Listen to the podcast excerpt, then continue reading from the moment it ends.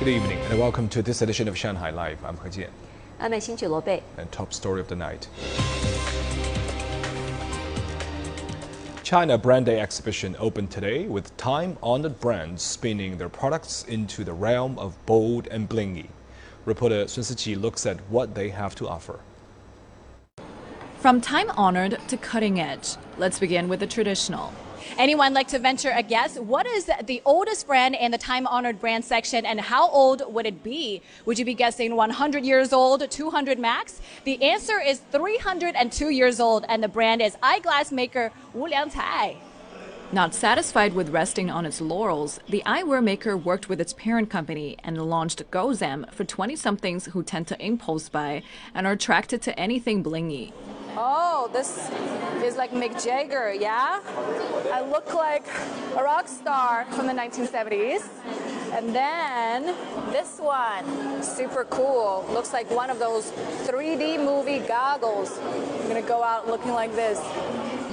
The sunglasses and spectacles range between 299 to 2000 yuan. Eyeglasses include the price of prescription lenses. The brand also sells watches and accessories. The target is clear. We sell to millennials who need the it factor. Shanghai Watch, which was established in 1955, now features timepieces with tourbillon, an engineering feature that corrects slowing. This intricate watch retails for 50,000 yuan. Tourbillon makes sure the watch's timing is accurate even when the winding wears off. We target high end customers and collectors, customers aged between 35 and 50. As for newer brands, China Southern Airlines remote diagnosis system gives engineers on the ground the mechanical readings on an aircraft during the flight, so ground crews spend less time on maintenance, resulting in fewer delays. A VR system for engineers and flight attendants speeds up training. A mechanic spends more than 200 hours on theoretical knowledge and more than 15 days applying that knowledge in real situations. With the VR device, they can study with no interruptions. Shanghai Electric's autonomous tram with an invisible track costs only a third of regular trams. Construction is three times faster. Parking accuracy is within 10 centimeters sideways and 20 centimeters along the track. There's also domestic car maker Hongqi's hydrogen powered engine for buses and blood vessel stents for your brain to prevent a hemorrhage or stroke. Admission is free at China Brand Day exhibition, which runs till Wednesday at Shanghai Exhibition Center. Live. A digital system that records vegetable prices has been installed in a wet market in Jing'an district. It aims to provide better services for customers and help with wet market management. Zhang Hong has more.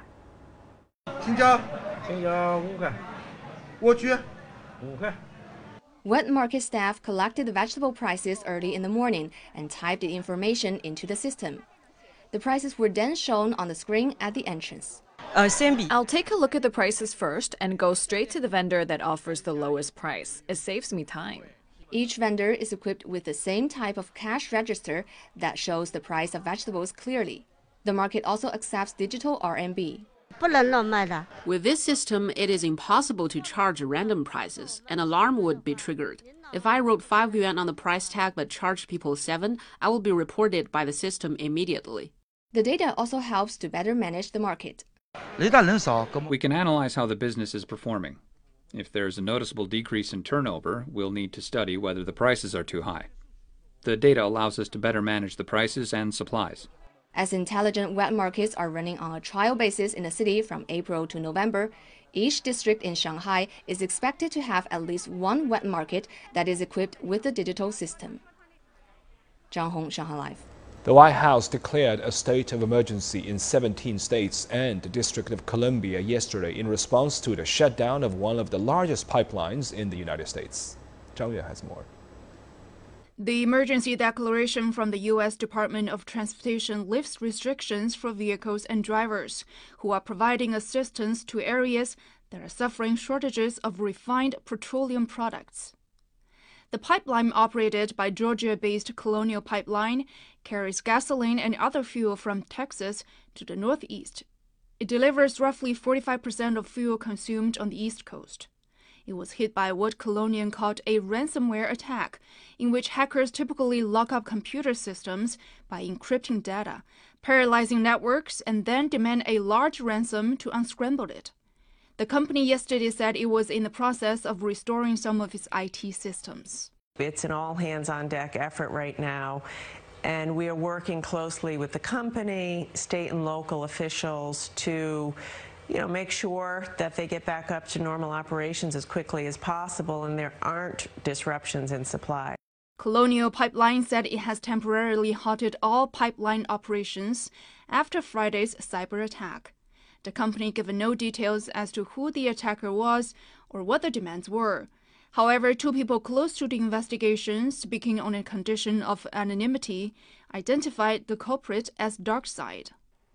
DarkSide claims that it does not attack hospitals, nursing homes, educational or government targets, and donates a portion of its take to charity. They are among a group of ransomware gangs that have cost tens of billions of dollars in losses in the past three years. 张悦，上海 Live。